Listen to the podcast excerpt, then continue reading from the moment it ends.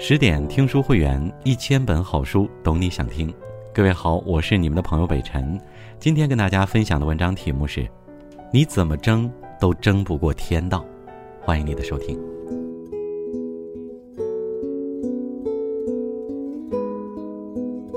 代代孝，辈辈传，孝当先。和谐中华，雨露滋润，和为贵。孝是中华道德文化中至关重要的一个字。孝敬长辈，自古以来就是理所应当的事。孝顺是考量品格德行的首要标准。这种文化可以追溯到三皇五帝之一的华夏至圣舜帝。最让世人千载传颂的是他的孝悌精神。事实上，这是一个集智慧与传奇于一身的男子。远古时代，圣人降生都伴随一段神奇的传说。佛陀出生前，他母亲梦见一头白象，用鼻子将一朵莲花放进自己体内，之后自己也跟了进去。他为此有感而孕。关于舜的出生，《尚书》中记有一笔：“尧氏纵华感书。”东汉经学家郑玄对此做了注解：“舜母感书星之精而生舜重华。”也就是说，舜的母亲感应到北斗星的璀璨光华，然后生下舜。史上才能卓越之人都天生异象，造字的仓颉，春秋五霸之一的重耳，楚汉之争的项羽，舜同样如此，眼睛有两个瞳仁，因此家人给他取名为重华，全名姚重华。舜是后来的谥号。因所在国的国名为虞，所以又称虞舜。关于他的出生地，更是充满神秘色彩，学术界对此争论不休。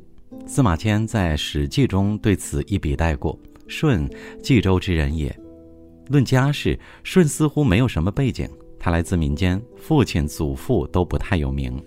倘若往上追溯到第六世祖宗，却是赫赫有名的一个人物，那便是五帝之一的颛顼。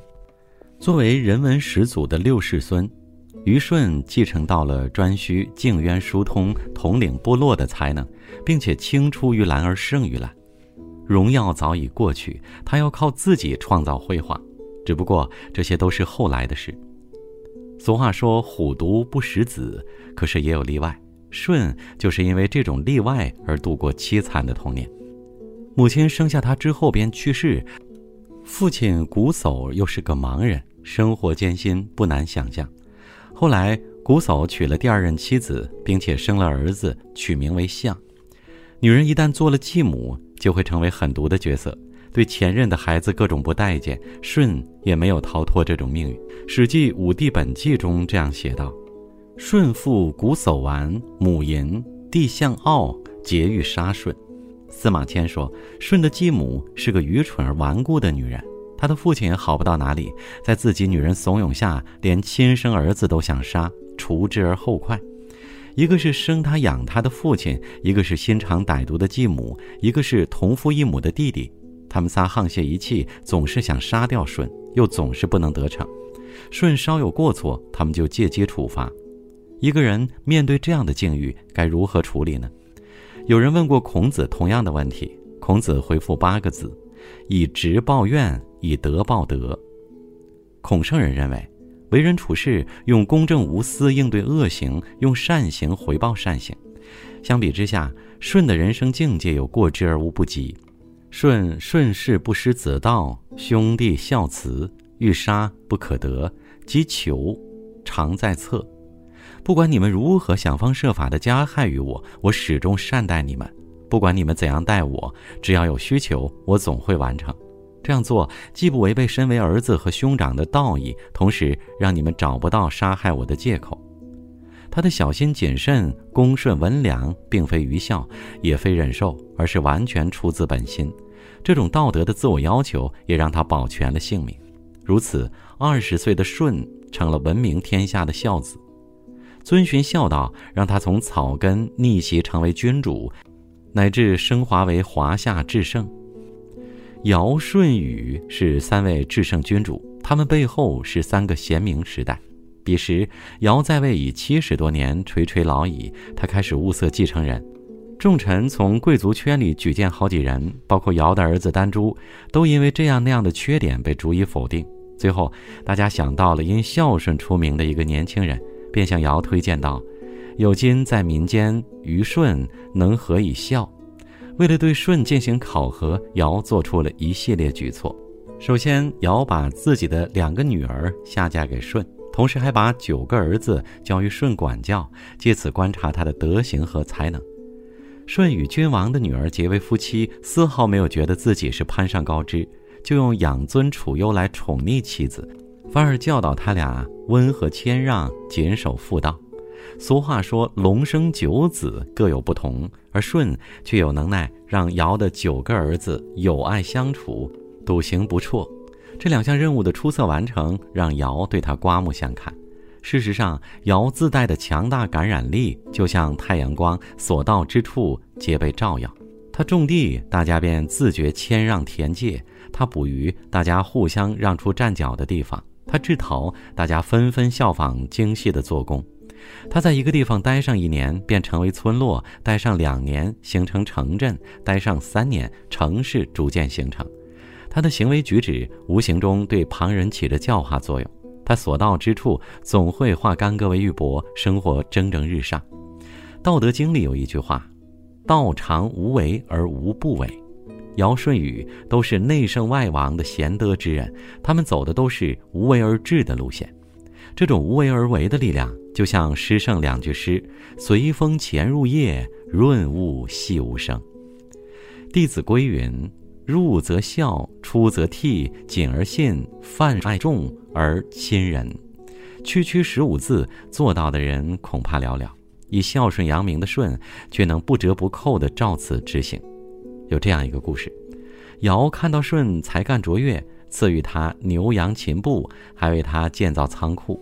这些成就让瞽叟非常眼红，随之起了谋财害命的坏心。瞽叟让舜爬到仓库上修补房顶，然后抽掉梯子往仓库放火。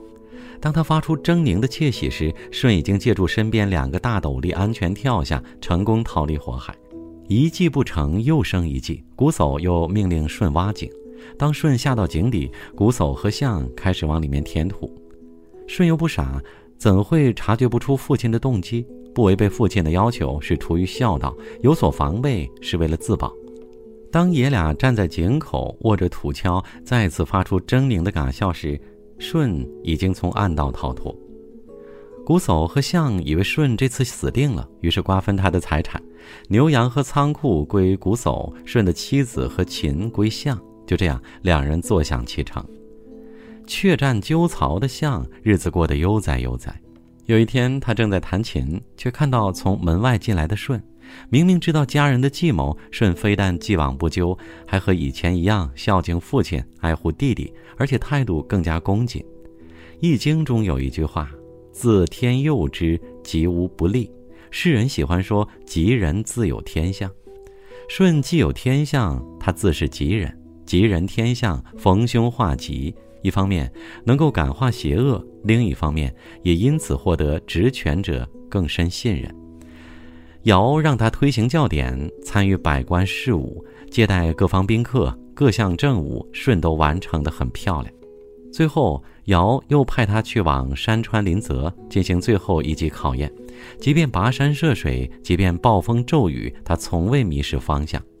三年时间，经过全方位观察、层层考核，尧肯定了舜，这是一个才智超凡、业务能力超强的人，万里挑一，能够继承帝位的。非他莫属，《史记·武帝本纪》写有道：“天下明德，皆自于帝始。”舜正式登上帝位已经六十一岁，之前对于名利和地位，他从来没有主动争取，反而觉得自己德行不够，对尧抛来的橄榄枝也再三谦让。最终，他接受了尧的禅让，成为远古部落联盟的新一代首领。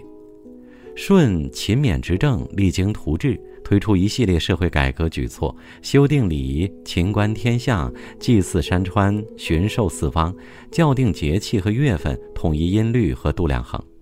他实行仁政，为此象以典刑，留幼五刑。他认为无心之过给予赦免，屡教不改则严惩。对于舜的统治，老百姓非常臣服。尧去世后，舜也不留恋地位，主动让位给尧的儿子丹朱，自己隐居起来。然而，大家并不接受丹朱，诸侯依旧去见舜，百姓依旧去找舜，这让他觉得天意如此，便该顺其自然。于是重回都城，正式继承帝位，史称帝舜。从古至今，为了名与利，有多少人明争暗斗，使用阴谋诡计，到头来转身成空，只落得寂寞身前身后事。得道的人才会明白，名是虚名，利是浮利，唯有本心与仁爱才是真实，唯有与草木同生同腐的有用事业才是意义所在。菜根谭有言：“争是不争，不争是争。夫为不争，天下莫能与之争。”世间最高的智慧在于争与不争的平衡，孝悌有爱是舜的贤德，不争而争是舜的智慧。舜帝修炼到了内圣外王的境界，他不争不抢，从草根逆袭，赢得了天下与人心。这是他伟大的传奇，也是中华文化千古不朽的精神。更多美文，请继续关注十点读书，也欢迎把我们推荐给你的朋友和家人，一起在阅读里成为更好的自己。我是北辰，我们下次见。